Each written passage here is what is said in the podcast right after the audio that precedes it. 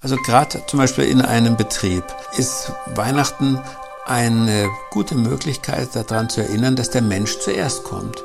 Und nicht der Profit und nicht die Aktionäre, was weiß ich, was da alles sein könnte, sondern dass man diese tiefe Menschlichkeit des Weihnachtsfestes da nochmal feiert und begeht.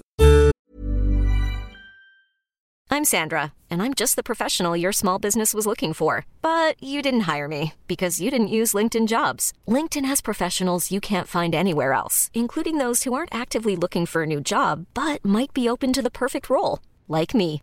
In a given month, over 70% of LinkedIn users don't visit other leading job sites. So if you're not looking on LinkedIn, you'll miss out on great candidates like Sandra. Start hiring professionals like a professional. Post your free job on linkedin.com/achieve today. Simplify Your Life. Einfacher und glücklicher Leben. Der Podcast. Herzlich willkommen, ich bin Uli Harras und verbunden bin ich mit... Tiki, Tiki Küstenmacher. Grüß dich, Uli. Hallo Tiki. Wir wollen mal drüber reden, spezifisch Weihnachtsfeier im Betrieb. Was kann man da eigentlich alles falsch machen? Also was mir selber auffällt bei Weihnachtsfeiern, ist, dass sie oft ein bisschen verkrampft sind. Mm. Auf der einen Seite wollen die Leute eine Weihnachtsfeier, auf der anderen Seite meckern sie dann rum, wie es wieder dieses Jahr gelaufen ist. Also früher war mein Hauptsimplify-Tipp, verschiebt die Weihnachtsfeier auf Neujahr, macht einen Neujahrsempfang oder sonst irgendwas und äh, schenkt euren Mitarbeitern um Gottes Willen Zeit in der Vorweihnachtszeit. Also der Dezember ist der schlimmste Monat des Jahres, weil er eigentlich nur 23 Tage lang ist, vielleicht noch ein bisschen kürzer. Und alles muss da drin passieren. Die Jahresabschlüsse und eben dann noch diese ganzen, der, der Geschenke, äh, die Geschenkenerverei und dann noch eben die, diese Feiern dazu. Und die macht ja nicht nur der Betrieb, sondern wahrscheinlich auch noch die Schule und der Kindergarten und äh, irgendwelche lieben Freunde denken, dass sie da was ganz Gutes tun, wenn sie uns noch auch noch am Wochenende zu so einem Adventstee einladen. Es artet aus, hm. um es mal so zu sagen. Es artet aus. Und wenn man dann noch mit der, ich nehme mal einen kleinen Betrieb, wenn man dann noch so mit drei Weihnachtsfeiern in einem größeren Lokal ne, zusammensitzt, mhm die Lautstärke. Okay, manchmal ist es auch fröhlich, aber es ist eher Stress.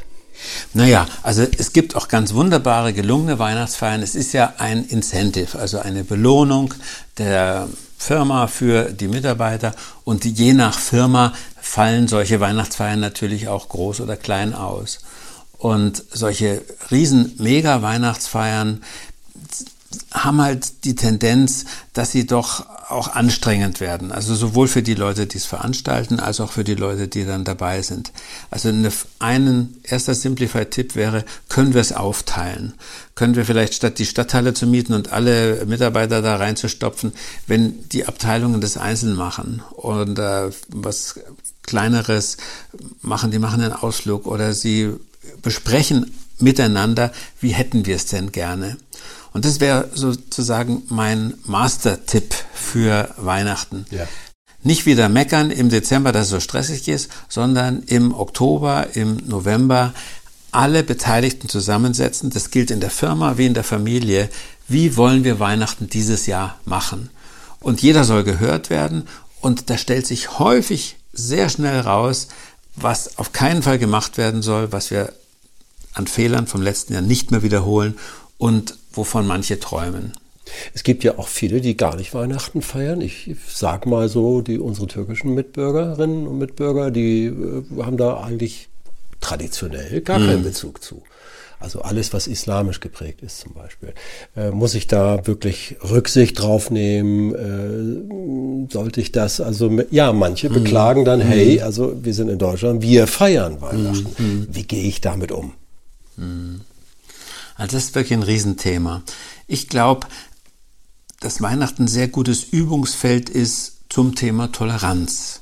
Also dass auch die aus der Kirche ausgetretenen oder die Atheisten, die erklärten Atheisten, dass die sich jetzt auch mal darauf einlassen, dass halt jetzt mal die Christen mhm. das Sagen haben. Ja. Und von daher würde ich eigentlich dazu aufrufen, sich jetzt nicht dafür zu schämen, dass man Christ ist und dass man Weihnachten gerne mag, sondern sagen, wir machen das jetzt. Und wenn die Moslems im Betrieb äh, ihr Zuckerfest feiern, dann lass uns auch mal dabei sein. Lass uns das cool, so gestalten, ja. dass ja. die da auch mitmachen. Ja. Und ne, die Atheisten haben natürlich kein Weihnachtsfest, aber ich weiß halt auch gerade von Atheisten, die kein bisschen an Gott glauben, aber dann die christliche Kultur doch schätzen und sogar manchmal Weihnachtslieder mögen und sowas. Da gibt es übrigens einen ganz großartigen Philosophen, Alain de Botton, ein, ja, ich glaube, er ist so Schweiz, Deutsch, Franzose. Ja. Und mh, hm, der hat ein herrliches Buch geschrieben, Religion für Atheisten. Und der sagt, dass eben sehr viel im Religiösen auch für Leute eigentlich geeignet ist und wichtig ist und wertvoll ist, die nicht an Gott glauben. Also da kommt, glaube ich, eine neue Kultur zustande, bisschen oberhalb dieser Religionsgrenzen. Ich würde eher umgekehrt sagen, äh, dass manchmal äh, die Inhalte von Weihnachten, also Jesu Geburt, pff, eigentlich unter den Teppich fallen, also eigentlich gar nicht mehr erwähnt werden, eigentlich gar nicht mehr Mittelpunkt sind, so wie man sich das im christlichen Abendland vorstellt. Ich weiß auch gar nicht, ob es jemals anders war. Manchmal habe ich den Eindruck, äh, vieles war auch nur so Tradition und man hat es gemacht, weil man es eben machen müsste oder weil, weil es eben alle gemacht haben. Also das merke ich auch, dass wenn man so durch die Weihnachtsmärkte läuft, dass man das Gefühl hat, es ist anscheinend ein Elchfest oder ein Fest von irgendwas. Also man weiß nicht so richtig, was da gefeiert wird. Und ich habe auch mal auf der Straße Umfragen gemacht, mal für einen Radiosender, und die Leute gefragt, was passiert denn an Weihnachten? Also da war alles dabei, dass Jesus gestorben ist ja. und äh, alles Mögliche. Mm, also es ist das Geburtsfest Jesu, praktisch der Geburtstag von Jesus und die Botschaft von Weihnachten ist, dass Gott Mensch geworden ist. Und das, finde ich, fällt oft runter und viele Leute wissen es nicht. Und deswegen finde ich das eigentlich gut, dass, dass man daran erinnert. Weil es ist wirklich, also gerade zum Beispiel in einem Betrieb, ähm, ist Weihnachten eine gute Möglichkeit, daran zu erinnern, dass der Mensch zuerst kommt. Mhm. Und nicht der Profit und nicht ähm, die, die Aktionäre, was weiß ich, was da alles ja. sein könnte, sondern dass man diese tiefe Menschlichkeit des Weihnachtsfestes da nochmal feiert und begeht. Und wenn man diesen Kern erfasst hat, dann merkt man eigentlich auch, wie man dieses Fest zu gestalten hat. Ja. Dass die Menschen, die heute hier da sind, im Mittelpunkt stehen, dass die Menschen, die vergessen werden oft, die nicht so ganz in der, im Licht der Öffentlichkeit stehen, dass wir an die denken, dass wir uns sozial engagieren. Und daraus, dann, dann kann man eigentlich schon gar nicht mehr so viel falsch machen, wenn man diesen, diesen Kern von Weihnachten kapiert hat. Okay, wir halten fest, äh, einmal bitte sprecht rechtzeitig drüber, mhm. damit ihr wisst, was ihr mögt, was ihr wollt und was ihr nicht wollt, was mhm. vielleicht auch nicht so gut geklappt hat. Gibt es noch weitere praktische Tipps für die Weihnachtsfeier im Betrieb? Also ich merke manchmal, dass dann so aus Unsicherheit über das Fest, über den Kern des Festes, mhm. über das Fest hergezogen wird, dass dann irgendwelche Spaßeinlagen kommen und so weiter. Äh, da wäre ich vorsichtig. Also dass der, der Hausmeister irgendwie den Nikolaus verarscht oder was es da so alles für, für, für Geschichten gibt. Ja. Oder dass man irgendwelche Comedians da engagiert. Also das ist dann bei einem Fest eher störend. Mm, man erreicht vielleicht einige, aber andere tut man eher verletzen. Also da wäre ich vorsichtig. Und wenn es jemand gibt, der Musik machen kann, ich habe es immer wieder erlebt, wer Musik machen kann, egal ob er auflegt oder ob er selber ein Instrument spielt, ob ja. er singt oder so, ja diese Menschen sind in der Regel alle irgendwie Weihnachtsfans, weil es gibt ganz tolle Weihnachtsmusiken in jeder Stilrichtung. Und die sind eigentlich in der Regel froh, wenn man sagt, Mensch, mach doch was Weihnachtliches. Und Chorsingen ist ja auch mega in, im Kommen. Ja. Texte bitte ausdrucken, mhm. verteilen und sagen, Freunde, Hauptsache laut und fröhlich, muss nicht immer jeder Ton getroffen werden. Genau. Ist ein Riesentrend. Stimmt, ja, es ist wahr. Also, und es gibt immer ein paar, die nicht singen wollen, die, die nicht singen können, aber die sollen nicht den Ton angeben im wahrsten Sinne des Wortes, sondern äh, Weihnachten ist, eine, ist wirklich eine tolle Gelegenheit. Wann singen wir sonst noch gemeinsam? Also wenn Sie sagen, äh, es ist ein Trend, also dann ist eigentlich Weihnachten der ideale Startpunkt, weil ein paar Weihnachtslieder hat jeder drauf. Ich bin mal ehrlich, oh Tannebaum, die dritte Strophe, damit könnte ich jetzt nicht behilflich nein, sein. Nein, nein, Die erste immer. ja, ja, genau. Die singen meine Kinder übrigens auch gerne im Juli. Das ist immer eine Freude. Hört ihr mal auf, Weihnachtslieder zu singen. Finden Sie zu schön. Ja, das ist dann das Pendant zu den Stollen im September im Supermarkt. Dann genau, singen genau. die Kinder. Okay. Was gibt's noch zu beachten? Essen. Also, genau, es wird gemeinsam gegessen.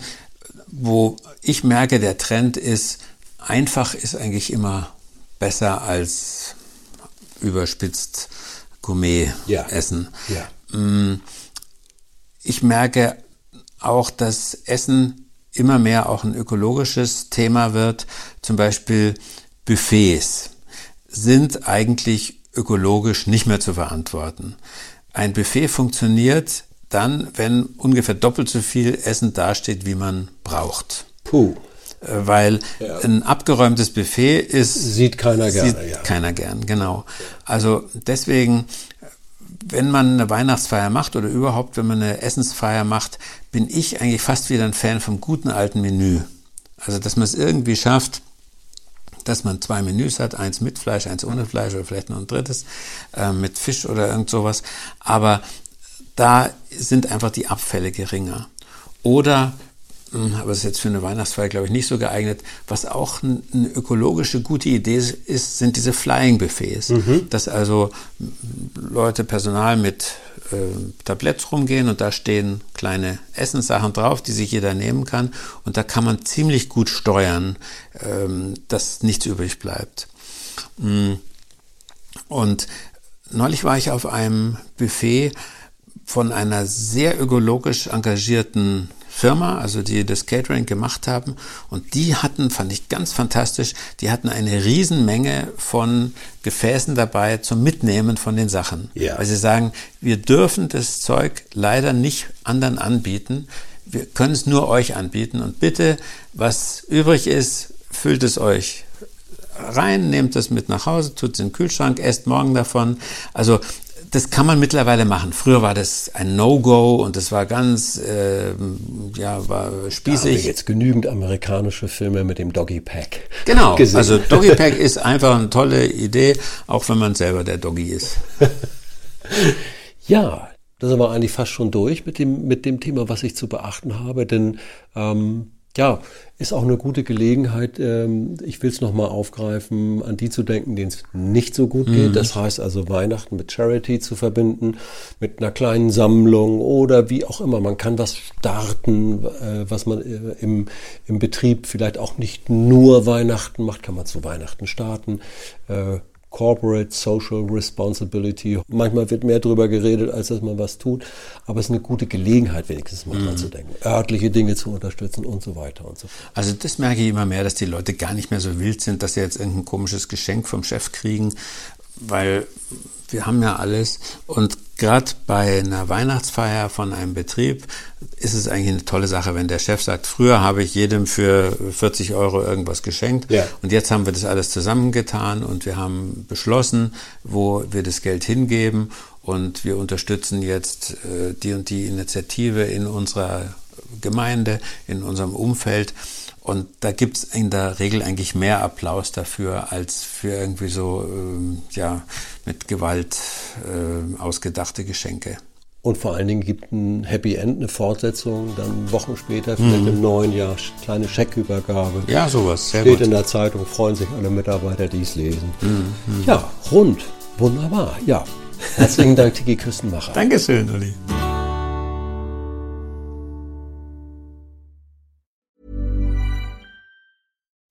When you make decisions for your company, you look for the no-brainers. If you have a lot of mailing to do, stamps.com is the ultimate no-brainer. Use the stamps.com mobile app to mail everything you need to keep your business running with up to 89% off USPS and UPS. Make the same no-brainer decision as over 1 million other businesses with stamps.com. Use code program for a special offer. That's stamps.com, code program.